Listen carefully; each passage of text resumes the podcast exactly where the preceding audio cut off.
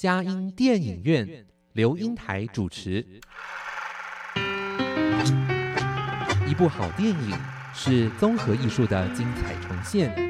悲欢离合的生命故事，喜怒哀乐的戏剧情节，环环相扣的影音画面，丝丝入扣的音乐搭配。透过专家对电影的赏析，让我们与自己的心灵对话。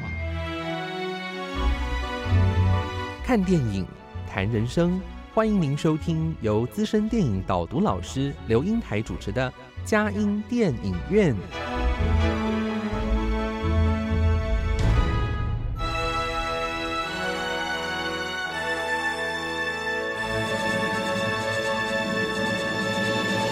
各位亲爱的听友，您好，这里是佳音乐联播网，欢迎您来到我们的佳音电影院。我是阳光丽龄美少女刘英台。佳音电影院这个节目是每个礼拜五晚上八点到九点，在台北 FM 九零点九佳音广播电台播出；星期天晚上七点到八点，在宜兰 FM 九零点三罗东广播电台播出。另外，在嘉南地区的朋友们，透过 FM 八九点一南都电台，星期天早上九点到十点播出，星期五下午三点到四点重播。在台北、宜兰、嘉南地区以外的朋友，也可以透过电脑、手机上网，在全世界各个角落收听我们佳音电影院这个节目。让我们佳音电影院带着大家一起飞向世界的每一个角落，让当地的人与事扩张了我们生活领域，开拓了我们心灵视野。今天很高兴的邀请到朱诗倩导演到我们的当中来。呃，诗倩导演哦，我发觉很有趣哦。杨立洲导演到我们当中来说，他就说：“呃，我的妻子朱诗倩是我的老板啊。”呃，我都要跟他领薪水啊，他就很推崇您哦，啊，好像觉得以前是朋友啊，就是呃，好像很就是一个伙伴关系，可是现在是这个部署关系的感觉，但是我不知道哈。那我想，呃，朱思倩导演在这档案里面，人家也会说，哇，那是杨立洲导演的妻子哦，好漂亮哦，啊，呃，而且好像也呃呃，就是。隐居了一段时间啊，要顾小孩，好，现在开始慢慢走出来了。所以我觉得你们的关系好特别哦。你你喜欢人家说你是杨立洲导演的妻子吗？老板吗？大家好，我是朱时倩。我其实呃很习惯大家都知道我就是杨立洲的太太，所以我跟他在一起的时候去哪里我都。已经很习惯了，但是我如果身边我都出去只有一个人，大家就会问我说：“阿弟周怎么没有来？”对，所以其实我们好像连体音到哪里都是要在一起这样子，所以呃，已经很习惯被就是当做杨立周的妻子。不过呃，圈子也不大，在电影圈、纪录片圈，大家也都知道我就是朱时倩，所以呃，我觉得这个身份。嗯，没有什么问题。但是老板这件事情，其实是因为我必须呃维持一个公司的营运，然后让他可以支持他创作，所以必须要有一个一一群同事还继续围着他转。对，所以这个公司小小的工作室一直以来也维持了很多年。要做当家的人不容易耶，啊，对不对？好，但是我觉得很有趣的是，我觉得言下之意的时候，他非常推崇。他虽然有时候觉得很很讽刺自己，说哇，我现在是要跟他领薪水，可是我觉得他觉得有人靠山的感觉。嗯，所以我觉得今天我就在想，哎，我们常说丈夫是妻子的头，生意上呢，妻子是丈夫的身体。但是我发觉。在这里面哈，那妻子要呃，就是要服从这个头嘛哈，身呃丈夫，那可是丈夫要爱自己的身体，就是爱自己的妻子哈。可是我发觉你好像是你先生的脖子，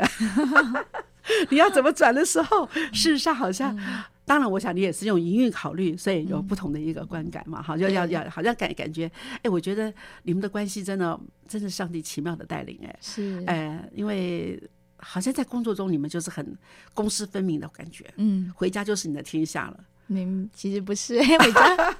没有回家。其实小孩的事情是我的事，比较对对对，就是你要他长哎也比较依靠妈妈。对，对然后其实我还是很多时候会让他分担，因为其实爸爸的职责，毕竟他这两年疫情的关系，他比较常在家。不过嗯之前的工作比较奔波，比较不常在，所以我伪单亲还蛮久的，也蛮习惯的。所以常常性短期，对对假短短的性短的，对，但嗯其实就是让爸爸回家的时候可以陪小孩说故事，睡前说故事，或者是一起玩，或者是上才艺班，嗯以及洗澡啊，然后帮他们做一些小孩专属的事情。对，所以其实我们家的家事其实是杨立洲在做的，我们家的碗跟地板都是杨立洲导演负责的。哦其实是因为我的工作的时候也蛮忙碌的，呃，我们两个都有呃演讲跟课程在上，嗯然后回到家我还比他晚半小时，对，所以我当然这个中间有请我的妈妈来帮忙 take care 我小孩，然后也在我办公室，但是其实我们两个其实常常是分身乏术，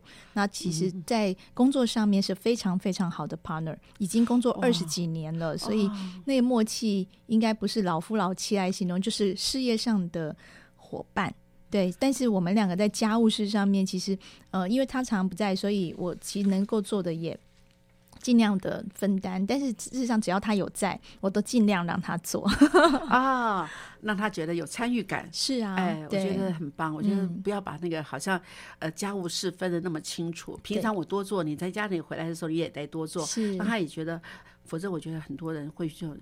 呃那个这个家中怨妇的感觉。是是，我我一直不觉得需要这样子。还有就是，呃，我我先生其实是一个呃很就是很很尊重女性的人，那所以对他自己的妈妈以及就是我的婆婆打，我觉得他就是一个呃家里像我公公也是在家洗碗。扫地拖地的，那我其实婆婆的劳动家务劳动已经很多了。其实家事如麻，真的每个家庭主妇都很清楚。你要整天在家，你事情其实也很多，也做不完。但是其实先生如果可以分担一些他擅长或者他可以做的，其实我先生做的事情，洗碗啊。拖地啊，扫地不比我差，所以后来就发现，或者洗厕所，他非常喜欢，他喜欢洗碗，然后也不让我买洗碗机。明明我们就我弟弟就拍洗碗机的广告，那个洗洗碗机广告，然后开完跟我说：“姐，你其实很需要，因为没有时间洗碗，常常有时间煮，但时间要花在洗碗上又一个小时。”然后立州就说洗碗对他很疗愈，所以不要剥除他疗愈身心的机会。那我对他而言，就是我们如果不煮饭，起码天天都有小孩两个便当、两个餐袋，还有那个水壶。其实简单的早餐都还是有一些简单的碗盘，所以他也不让我用洗碗机。所以这个部分我就想，那就让他多代劳一下吧。对，所以他觉得洗碗了。那我自己其实是喜欢煮菜。我对洗碗这件事，我觉得我我对油腻我比较敏感，然后我不喜欢用手套，所以我其实手去摸或者用热水，我都觉得非常的伤手。那我就觉得煮菜、切菜、洗涤是很疗愈的事情，所以我反而喜欢煮。那他就负责善后收拾。所以其实我们在家务事上面，或者是洗晾衣服，就是他也很喜欢洗晾衣服，就是洗东西、洗马桶、洗厕所。他是非常擅长的，会洗院子、洗窗户。然后我其实是对家务事能力，说老实话，我就真的好像没有很很像家庭主妇，所以我的工作常常就是事情都是在决策或者做我擅长的事情。那我想，那么不擅长的事情，既然我老公很擅长，那就让他多代劳一点喽。哇，哎呀，我觉得呃，不知道杨导会不会觉得有什么？原来我我呃泄露我们家的秘密，而且一个这么样的一个金奖导演哈，居然在家里就是要做这些家务事，而且甘之若饴哦，而且他有觉得，哎，他是疗效是真心话还是假、哦？真的，因为他也不让让我请帮手。其实有时候哦真的对对对忙起来，家里非常的乱，我就说我真的有点受不了。我们两个忙成这样，我可不可以请阿姨还是帮忙一下，一个小时、四个小时这种短时间的家务帮忙？他其实不愿意。他第一不喜欢隐私，就是有别人来我们家都不是客人的状态。那他他觉得整理东西这种事情是自己的事情。后来是我妈妈看不下去，来陪伴小孩的时候帮我打扫。所以其实我公公婆婆也是偶尔进来，就是帮我们在院子除脏，因为我们家是那种透天有院子的，所以其实真的已经里面光洗衣服、洗碗这些事情，就每天都要常常要做的事情就很多。倒垃圾，院子真的管不到，有浇水已经是很感恩的，所以我常常都望着天有下雨吧，不然我的这些。花花草草没有特别种它，可是它们都长得很好。我想，我想这这个花草树木在我们家，它应该还很有韧性、坚强。对对，哎，所以我觉得哈，好像你们从家里就开始学习怎么样分工合作呀。是哎，我觉得，所以当你们在组成这样一个这个呃后场音乐记录公司的时候，我嗯发觉好像也就自然就知道怎么样去做一个呃彼此知道自己的位置在什么地方。嗯啊，该要做什么这个决策的时候，该要怎么去运筹帷幄、嗯帷幄的时候，是您的专长。嗯哎，呀怎么样去发挥创意的哈？是怎么样是细部的那种整个的呈现的时候，又是是他的工作。是是啊，所以我本来还在想说，哎，人家说同行相忌嘛，哎呦，而且这个，哎，有的时候有些东西，哎，像婚姻的故事，您有看过吧？嗯嗯嗯，哎，我觉得那里面到后来你会发现他们，哎，他们嗯后来这他们说我们有爱在当中，可是我们不嗯能住在一起。是是，哎，我觉得那个感觉，哎，你们要嗯这个颠覆这样子一个同行相继的这样子一个啊，我们是一般的这个看法了。嗯，导演这个职责比较会是像同行，不然我们其实是在同行里面一起工作没有错，但是我们职位常常就是我比较是营运跟监制的工作，那跟他的关系，呃，早期是担任他的制片，对，但后来我发现那个摩擦，因为制片跟导演其实有时候就是会很多时候是要协助导演。的时间安排、资金运作，可是事实上，制片其实有时候也会跟导演有点拉扯，所以就要一直 push 导演赶快有进度啊，或者是你的影片有一些内容上面就是现场的事情，其实都要跟导演做很多呃讨论，但是也会有摩擦，所以我后来都会请别人当制片，我自己哦。就、呃也因为要专心顾小孩，所以我其实制片都要在拍摄现场，那我没有办法每一部片都在拍摄现场，我就只好不同的片子就请不同的制片，然后我自己当监制，所以其实我都是在会议上跟有只只能去探班，但是那个时候大概就是我小孩十二岁嘛，这这十大概前十年的时间，我大概是前两年开始付出，就是海星女孩那个是我小孩已经十岁，我就开始知道说，呃，我觉得我应该要回来创作了，因为我其实在这十年还蛮。忍耐，我的忍耐是说，当妈妈不是不好，可是其实有时候做不擅长的事做这么久，没有办法发挥，就是我想创作这个想法，其实还是我我没有我没有离开公司，我一直在做营运的事情，嗯一直在做监制，每一年作品都还是立州的作品照样产出。可是呃，自己其实很清楚知道创作这件事是很重要的。对，嗯好，那我们先听到你们的音乐之后，我们再来讨论哈。哎，这真的是太有难以想象的那个杨导演在家里洗碗的样子。谢谢，谢谢。还蛮好看的。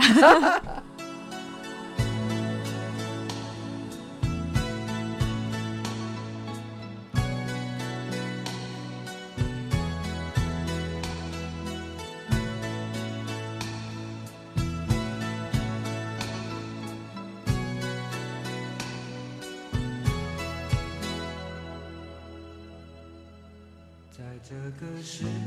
界，有一点希望，有一点失望，我时常这么想。在这个世界，有一点欢乐，有一点悲伤，谁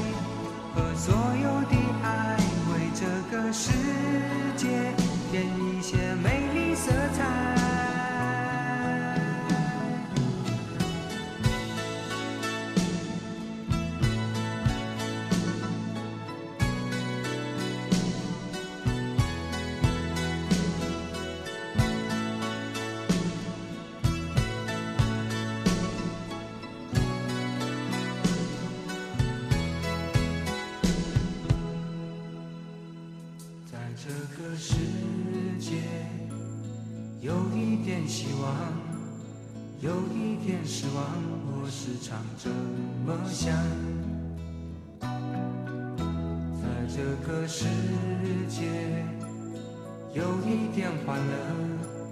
有一点悲伤，谁也无法逃开。我们的世界。并不像你说的真有那么坏，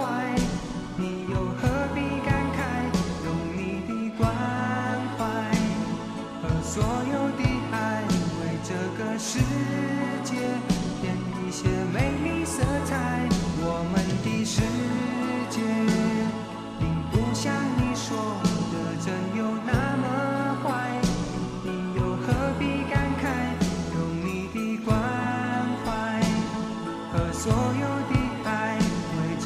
是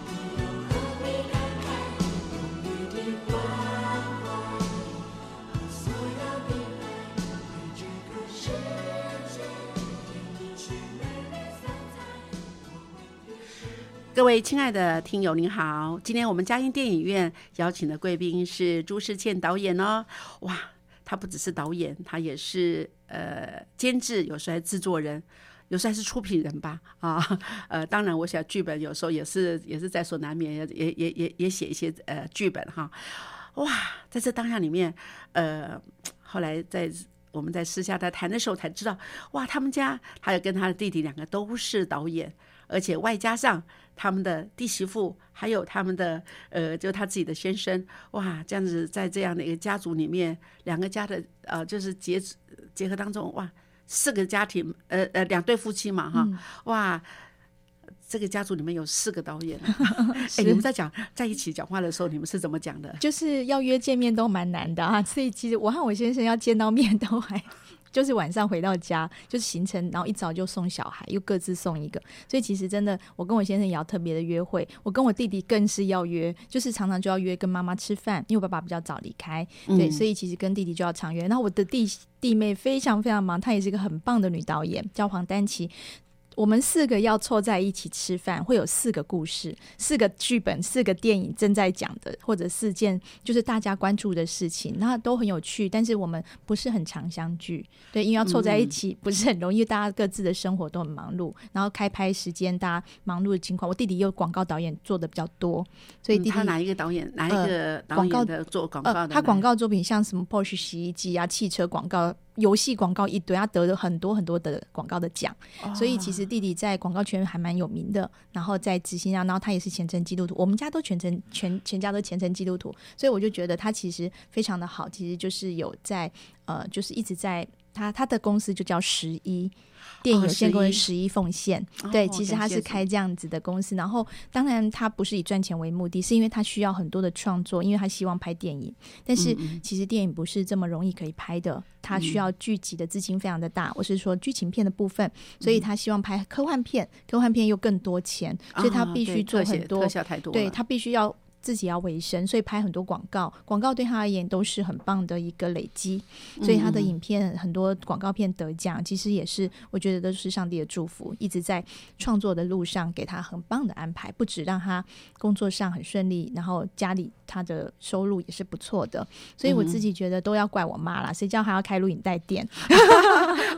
还有在说说到录影带店哈，之前他可能要开那个日本料理的生鱼片呢。对我妈妈其实小，因为我小学。我妈妈是一个做生意的人，对她，那我爸爸是一个公务人员，所以其实妈妈是一个很很很很喜欢开店、做生意、买房子。对我妈妈是学商的，这个部分的脑力，我和我弟弟都没有遗传到，所以我们两个就是都学艺术，然后国中呃就开始就念考上了音乐班，那音乐班没有成，所以后来就变成分开，就是有学测就 A one A two 这样，我们就在 A one 班，然后到高中的时候我是念复兴美工，念画画，对，所以到大学的时候又是念设计。研究所又念电影，那其实在这个过程里面，呃，我妈妈其实，在小学就是呃，有一次就问我说：“你你们觉得我要开日本料理店还是录影带店？”就给我们两个选项。我和我弟弟非常喜欢吃日本料理跟生鱼片，就说开日本料理店。我妈妈当下就嗯，好像会被你们吃垮，不行。就后来就赶快开录影带店。结果录影带店一开，我们家生意非常好。那时候还没有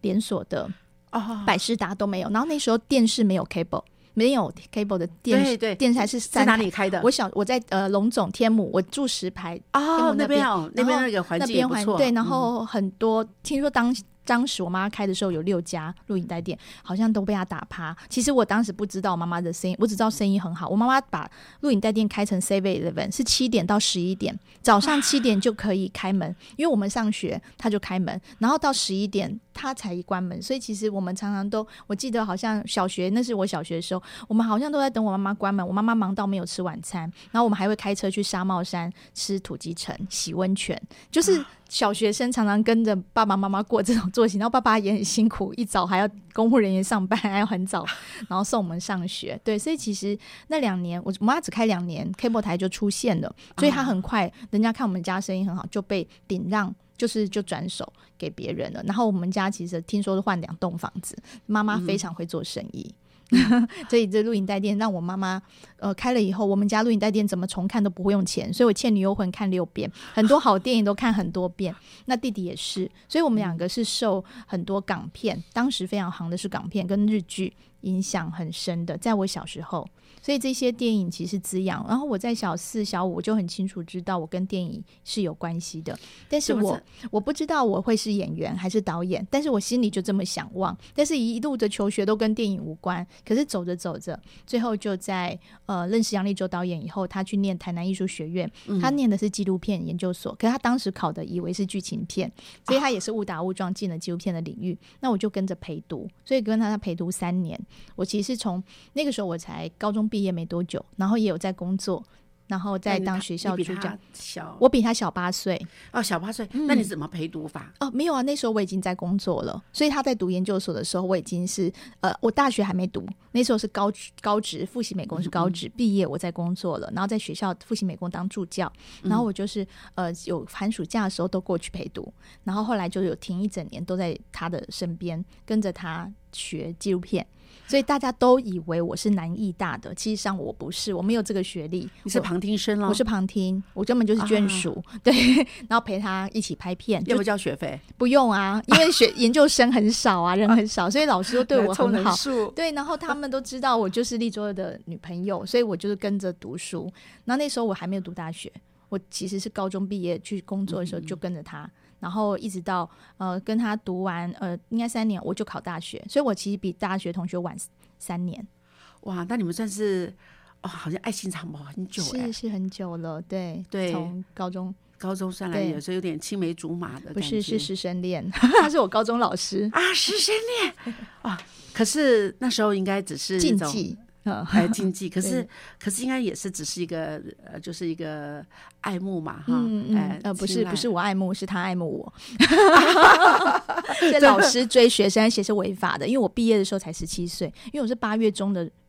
出生的，所以我毕业的时候还没有满十八岁，所以其实那时候是偷偷的，老师就是就是顶着冒险跟禽兽的这种惯，这种这种这种会上新闻的，所以他就追我的时候，那我爸妈都知道。所以我爸妈就是说，呃，小心保持就是观察这样子。但我爸妈就马上约见面，就约他见面。然后爸妈对他非常的满意，所以他立州导演非常有长辈缘，然后就同意我爸爸每天接送我去，我住淡水，然后然后到永和这样接送。然后呃，我爸爸因为在市政府上班，所以他当时就会把我送到台北车站，让我坐一段公车。去学校，那后来就是知道，呃，导演就是立州导演，呃，在他是老我的老师，然后他就说，啊，那没关系，就让他负责接送，所以就变成，呃，立州导演就是下课就会早上没有，早上还是爸爸送出来，然后下课就是他把我送到淡水送回家啊，对，非常远，永和到淡水接送，是是算是，哦，所以就哇，那你们是爱心长跑多久？八年。也是八年，对，八年后，小八岁，对，八年，对，八年后再结婚，八年再结后结婚，而且而且事实上，您这跟他是去陪读啊，是。做做那个研究所的旁听生啊，哎，对你生命都没有浪费哎，没有浪费，呃，我就是觉得都是很棒的安排，所以我其实也很清楚知道，就是哎，我正在接触电影。所以我很开心。那时候其实他读电影所的时候，他就他就觉得说啊，怎么会读纪录片？他自己考错了，他就觉得。然后我就说不会啊，这或许考上了就是去读。然后就发现别有一番天地，就整个开的像天眼一样，让我们看到不同世界的样貌。所以我非常非常的喜欢只喜欢纪录片。嗯。哎，我觉得那时候你是小他八岁，嗯。那时候我们都在那种青春啊，就是那种好像追求一些绚烂的这种生活的时候，嗯。你却是埋头在那样子一个、好像。大你八岁，又像是老师，可能又是一些禁忌。你同学都知道你们的师生恋吗？都不知道哦，你们隐藏的很好。是是。好，结婚典礼的时候，我的导师，因为我导师是立州导演的学姐，然后结婚典礼他就说：“哎呀，天哪，你干嘛结婚？” 我就说：“啊，老师，我已经要走进去红那个红地毯了。”他就说：“你们这样很好，就一直保持这样。”他觉得不一定需要有夫妻关系，他觉得就一直很浪漫的谈恋爱，然后一起做创作就好了。所以其实我是一个非常安静。我不太有办法可以跟别人说很多隐私的人，所以很多人会告诉我很多他的秘密，所以适合哦倾听。啊，适合倾听。嗯所以我想，呃，事实上你曾经也跟我讲说，你是呃立州导演的心理智商师哦，专属心理智商，师专。属专属。哎，对，那个在这档案里面，我觉得这是一件不容易的事情啊，哈。嗯哎，那我们在听段音乐之后，我们再来听听看。哇，我觉得好像在那个有年龄差距，嗯但是他后来好像变成你的另外一个小孩的感觉。哇，你做的真好！来，来，我们听了音乐之后，我们再来谈谈啊谢谢，呃，啊真的太有趣的这对、嗯这个。呃，这个银社夫妻吧，也算是在银社里面他们的夫妻哈。来，谢谢。谢谢。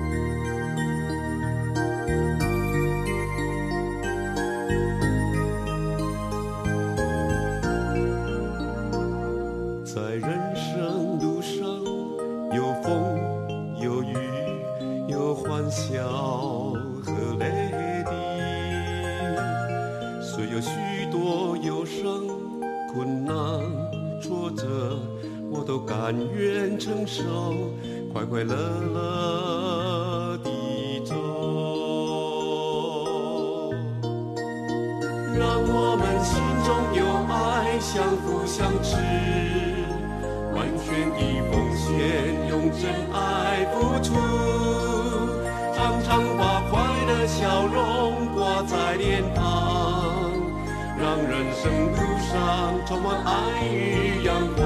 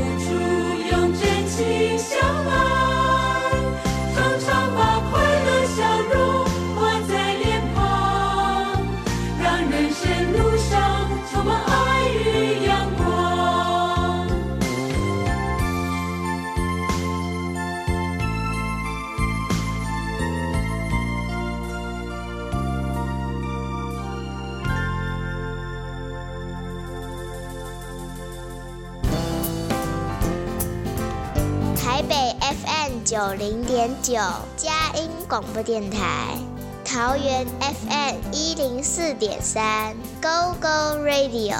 宜兰 FM 九零点三，Love Radio。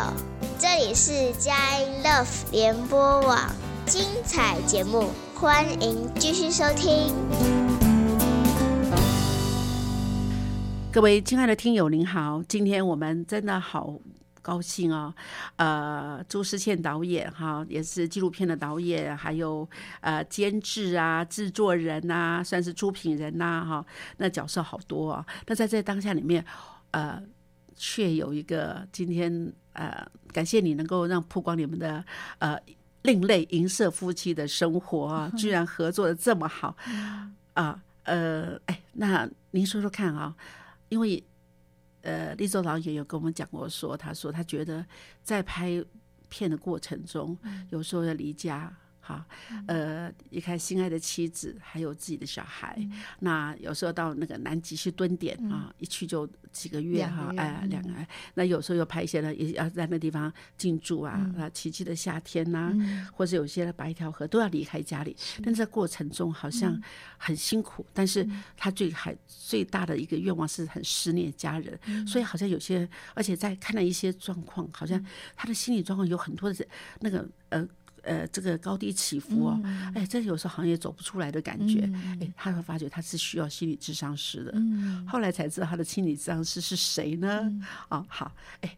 谢谢你那个思倩导演，你这样说出来，你觉得为什么你会觉得你很愿意？你你的专长是倾听啊，你的专长是呃，觉得我要怎么样把我上帝给我的恩赐，嗯啊，能够能够尽量发挥。所以你好像在旁边一些玩乐各样的事情，你都把它排掉。嗯我觉得你们家里是一个呃家族，就是啊家爸爸妈妈，嗯还还有小，就是你跟的弟弟哈，啊这个家里好像都是一个非常非常爱主的。那个基督徒的家庭，哎 我觉得哇，真的是能不能跟我们讲一讲，嗯也成为一个这样子的一个倾听者的一个妻子，我觉得不简单呢。对，其实呃，创作的人身为导演都是生性比较敏感，嗯，对，他很容易因为外界的一些呃，不管是政治的社会事件，或者有些人的言语，他都嗯。会非常的受伤，也会觉得忧国忧民，就不自觉的会陷入情绪的黑洞。嗯。那其实立作导演一直以来他都是比较悲观的人，那他的啊，影片都会带来力量，给很多人正面的鼓励，其实也是为了鼓励自己。那我跟他的相处，我就是整个对他而言，他他是月亮，我是太阳，我整个人很清楚知道我是乐观到要命，不可就是他，我都是觉得有 有想要什么事情不能随口讲讲，讲了就要做，所以我其实是一个实践者，我是一个不喜欢只是画蓝图，我这画完蓝图就是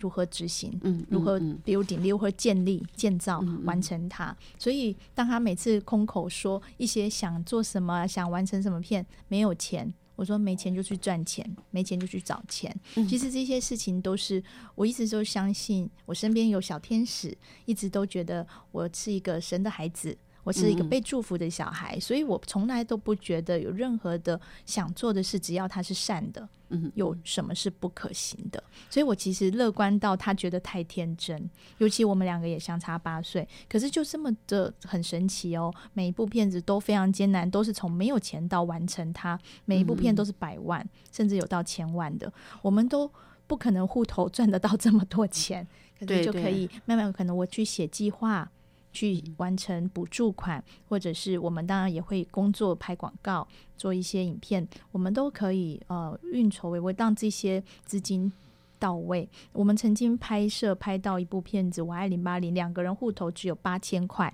当时我就想，那我就和他都回去当高中老师。其实就是没有什么不可以做的事情，因为都是我们想做的事嘛，我们就去实践它。那既然没有钱，就去赚钱，都是工作，那或许就来一个机会。结果我就在我递完一个企划案以后，我就准备要去应征了，我就要去回我的母校复习美工去当老师了。结果没想到我的补助款下来三十万，我们那一年就度过了，我们就可以继续拍片。因为纪录片其实是一个没有办法维生，嗯它是一个一直花钱生活，对，然后你也不知道什么时候可以拍完，所以其实，在拍的时候，早期我们很没有效率啊。我们就是每天我们的剧组也不大，但是我们就是不知道该怎么利用别呃怎么运用别人的专长，所以没有办法养很多人，就是让团队很。坚强，所以我们两个人就 cover 很多工作，所以导导致其实反而更多事情是更停滞不前的。你只要一个人卡住，你身上可能有三种职位。那你三个职位就是都停顿的，可能导演兼剪接又兼摄影。这我们最后前前面几部片只有配乐不是自己做，连动画都自己画。早期对，因为我们两个都你们的动画学美术插图的，太好了。对，因为我嗯和立州导演都是学美术的，所以我们其实，在创作上面很多影像纪录片没有办法拍到。可是所谓的真实，不是眼见为凭，有时候心理状况的真实都嗯是真实。所以我们希望用动画来诠释被摄者的心理状态。哦，原来所以这个动画画动动画画就是用这个是这个有时候心理的世界，对心理的世界以及导演的观点，因为其实导演不需要琢磨太多，其实影像是一个很直接、很快速让大家知道我们想要传达什么，所以用动画去呈现心理的真实。有时候被摄者因为学经历的关系，他说不出很多他的心里的想法，可是我们都感应到，我们都感受到了，我们就用画来去呈现它，所以很几乎每部片都有动画的部分，对对，嗯好像这也是你们好像纪录片的特色耶。是不 是？哎对比较对对喜欢，哎比较喜欢有对有一些动画的表现。那我和他的相处上面，我就会觉得说，这个倾听者角色，我都觉得，呃，可能当当时呃，可能会喜欢我也也是因为我是一个比较超龄的年纪的小孩，从十六岁的女生里面看得出来，我相对是比较稳定跟安静的。哦对，但是呃，不是一个活泼型的小孩，但是我其实现在越来越活泼。我有个国一女 青少女的女儿，其实我跟小孩，我是生完小孩以后慢慢变得比较活泼一点，但是我其实以前不是不活泼，是我觉得我我是在同年龄里面显得比较成熟对嗯老灵魂，但是事实上我个性应该还是可以，嗯，就是我喜欢听别人的故事，我非常喜欢听故事，所以很多时候就会觉得啊，好多人都会告诉我他的秘密，但是我又不会说，所以我的秘密就会很多，我有很多人的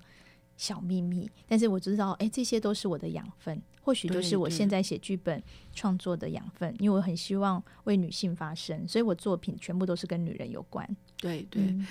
呃，因为你也说，呃，在这个呃，就是我们的电影界，不管还有是，就是在这样子一个纪录片、剧片、嗯。剧情片里面，女性导演不多，相对是少哎的，可嗯。是呃，很多呃女性的电影，就是比较多女性的一个嗯描述的时候，我觉得有女女性的导演来演的时候，我就会感觉上那是不一样的一个嗯呈现哈是不，一样，的，对，能够把心灵的世界更多的呈现出来。但是这一次，呃，艾比利库是利州导演我监制的影片，嗯艾比利库即将明年二月十八上映。这部片子是利州导演第一次全女性。主角全女性的作品，嗯我也非常惊讶。一直以来，他都是拍男性，他很多男性观点，他嗯觉得男性的世界很有些地地方，比如军队啊，很有趣，或者是男性同才在一起的时候，他觉得智商都会小三岁，大概就是男性在一起就会像小孩子。但是他看到的那些都是比较有趣的点。但后来在这个《艾比利古》这一部作品里面，完全女性的时候，他突然发现说，原来他的里面的灵魂是女性。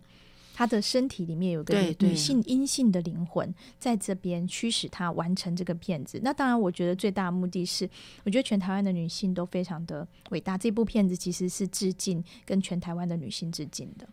哦嗯，对，呃，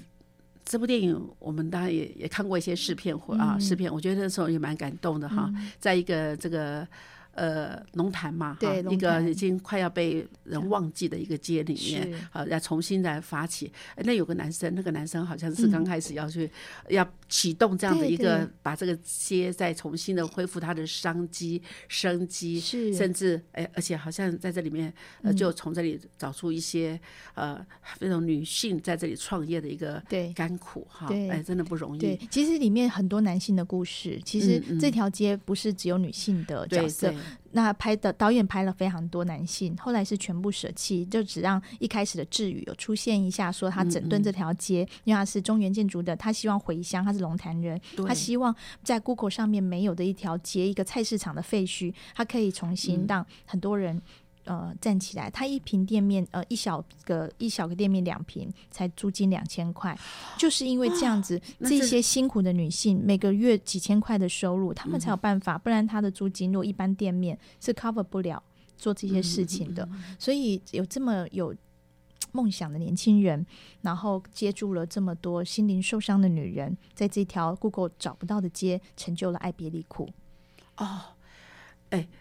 说实在，在这当下里面哈，嗯、好像你们在呃拍了很多的纪录片嘛，哈，呃那就是《爱别离苦》应该在呃，就是在算是今年了哈对，我们二月十八号就是要整个放映哦出来。那好像之前有什么红盒子啊，嗯还有我的我们的那时此刻，把一条河，青春啦啦队哈，被遗忘的时光。呃，征服北极哈，北极哈，还有奇迹的夏天，嗯呃，新树艺哈，东口以哦东，呃，嗯。东口以东打火兄弟哈，好像在当当下里面，好像对你们来说，好像几乎每部电影，呃，不是入围就得奖哎，嗯而且而且不有时候不只是国内，还在国外嗯。又有放映哈，也有得奖。哎，在这当下里面，啊好像你们这里面最呃，刚刚你说有上千万的一个投资是哪一本哪一部电影？呃，奇迹的夏天，我们的的我们的那时此刻都是千万的制作，哦，都是千万的制作哈，这些都是到千万。呃，红盒子也是，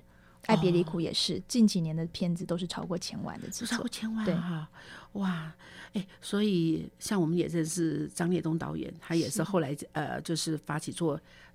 呃，嗯做这样子的一个呃纪录片，还有他说可能拍了很多小时，可能整天整夜，甚至个好几天，可能剪出来只有一点点，是哇，那真的辛苦，跟剧情片 完全不一样不一样。拍摄嗯方法。好，我们再听听音乐之后，我们再来谈谈《爱别离苦》喽。嗯好，谢谢谢谢。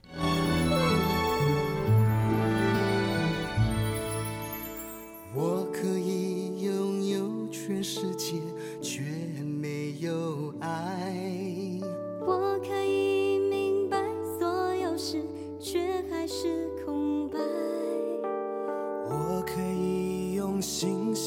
山，却还是孤单。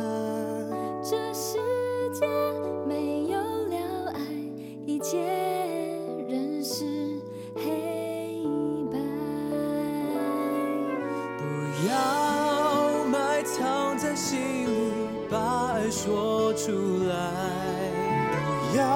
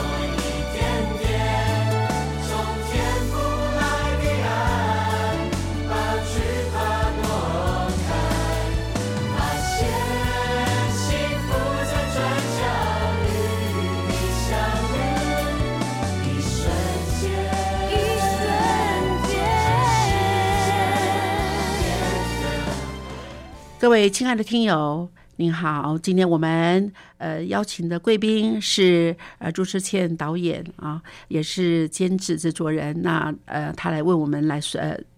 现在来开始跟我们想想看，呃，爱别离苦吧，哈，呃，也是你们的新作哈，而且你们呃在好像从一九九七年到现在来说，好像每部电影呃几乎都是得奖入围，好在这样子，好像大家也对了你们你们这个后场这个记录记录工作室都。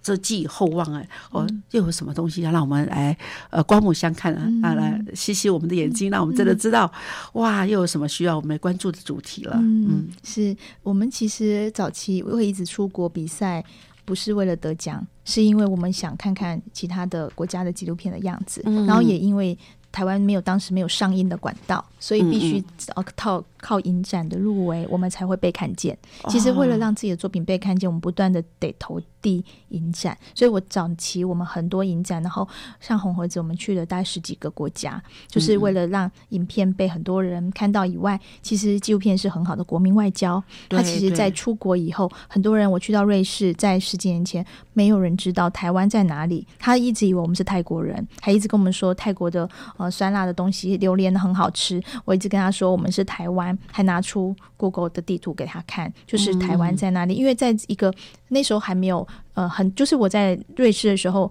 我们参加瑞士尼用真实纪录片影展的时候，那个地方其实也是小小的地方，他们其实对台湾的认识还不比泰国多，所以其实呃，我觉得我们透过了影片，让别人看到了这些台湾的故事，我觉得这都是一个很有力量的展现。那影片呃，在参加了很多影展，很幸运都得奖，其实也是。被祝福的，就代表我们其实一直有能量可以继续的创作，然后一直被、呃让我们的我们越来越有信心。虽然每部片都资金不够，每部片连行销预算都不知道在哪里。艾比利库也是这样子，我只够把钱花在拍完，然后因为疫情延宕了一整年上映的时间，我从去年的三月要上上不了，一直延宕到今年的二月，整整一整年。我们的行销团队就这样陪着我们，一直这样子呃做行销。可是这些伙伴大家都是要生活的，所以这些资金就只够支付这些人事费。所以很多其实要花费的行销费用，我其实不知道在哪。后来我也觉得，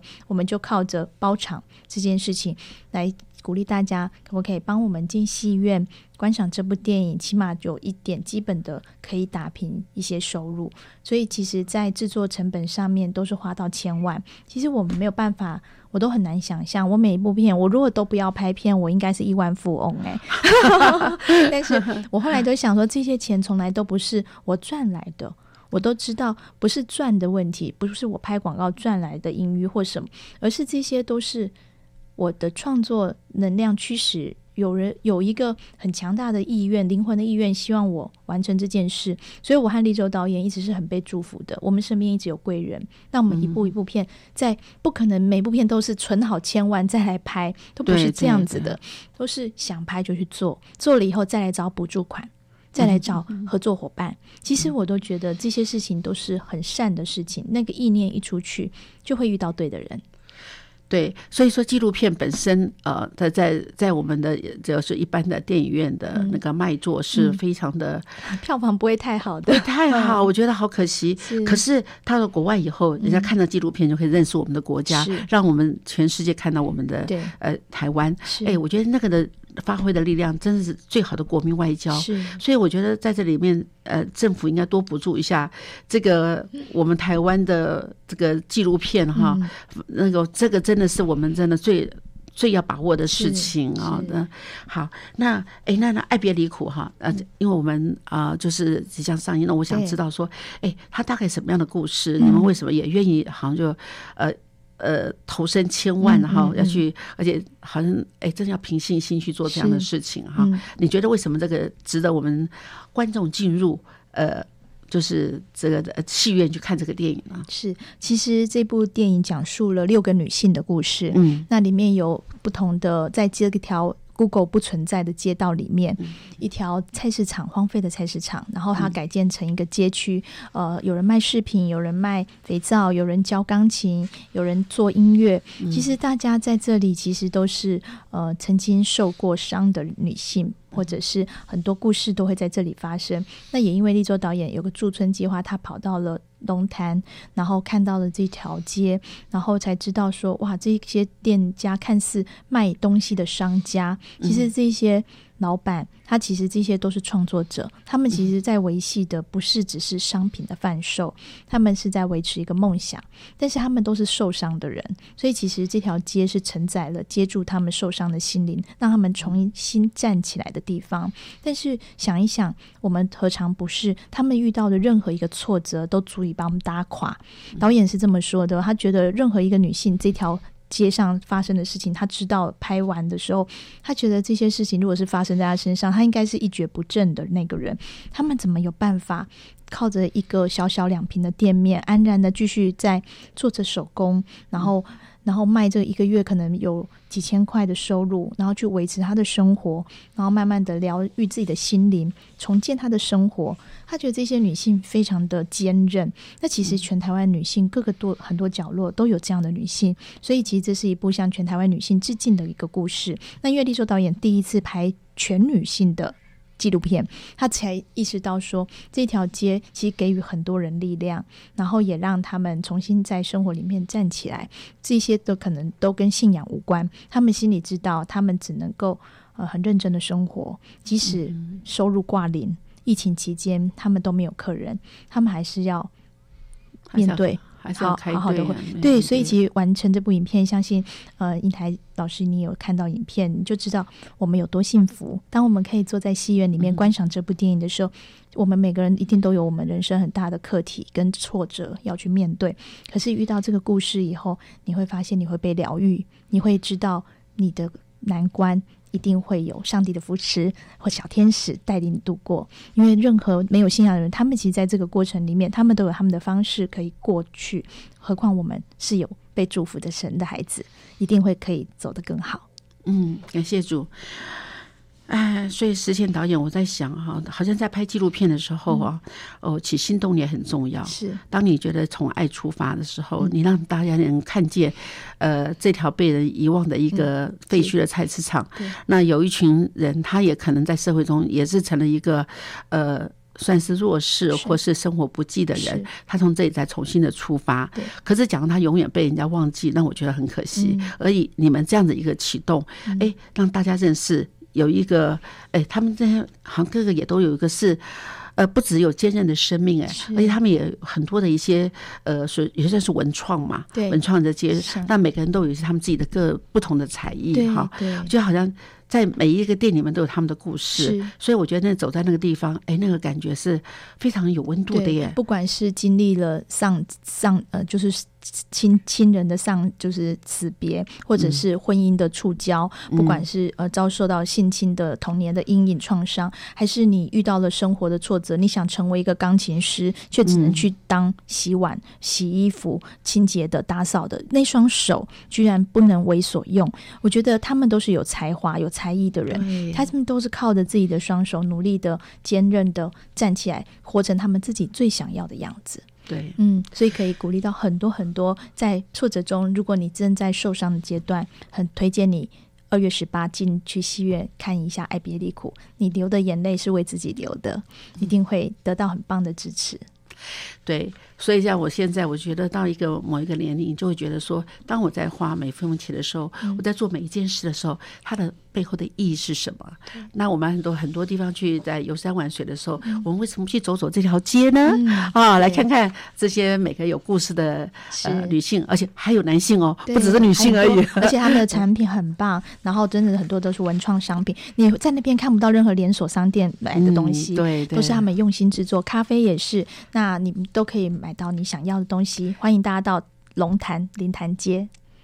好，然后一起观赏《爱别离苦》。今天太高兴了哈，呃，终于呃，谢谢呃这个石倩导演啊，朱世倩导演和杨立洲是那个导演哈，是另类的银色夫妻啊，可他们很努力的要呈现我们台湾一些很弱势哈，需要被关心的一个呃团体来拍很多的纪录片，呃，而且让全世界知道台湾啊，那呃真的。最重要的还是说，呃，拍出来的电影更重要是需要观众进入电影院，啊，呃，不管你包场或是个别啊，全家出动去看这个电影，都是值得您呃做一件有意义的事，而且呢，知道只有这条街。谢谢你哦，给我们大家有这样的一个机会，嗯呃，关心这个社会。谢谢大家，谢谢谢谢。呃呃，各位请，那要不要跟我们呃听众朋友说一句话？嗯，佳音电台的听众大家好，我是朱时倩，呃，很开心在这个空中可以跟大家说几句话。我期待大家每个人，不管你遇到什么样的挫折，你要相信心里有主，我们都会很容易的跨过任何的艰难。然后你说，说不定你现在正在流泪伤心，但是你再想想看，是不是有人比我们过得更辛苦？但是。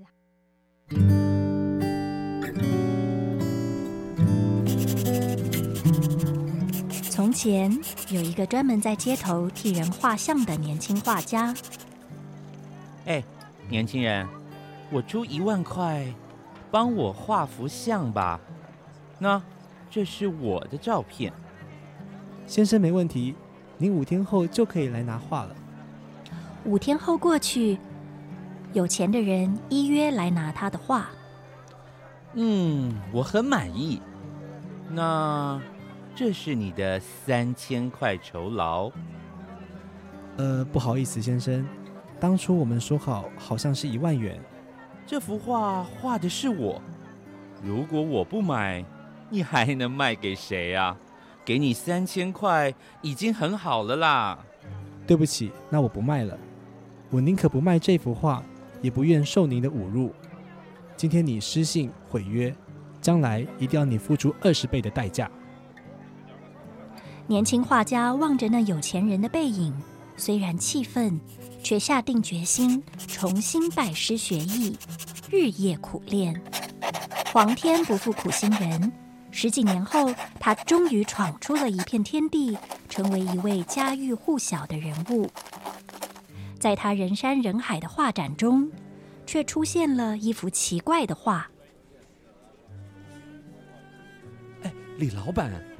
这些天我们去参观了一个大艺术家的画展，其中有一幅画，里面的人物竟然长得跟你一模一样哎，而且啊，上面标价二十万。更有趣的是啊，这幅画的名字竟然叫做《贼》。有钱人好像被人当头打了一棍，他想起了十多年前的往事，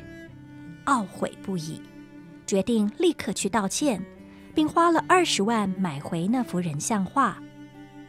这个年轻画家凭着一股不服输的志气，重新高价卖出了这幅画。这个人，他就是毕卡索。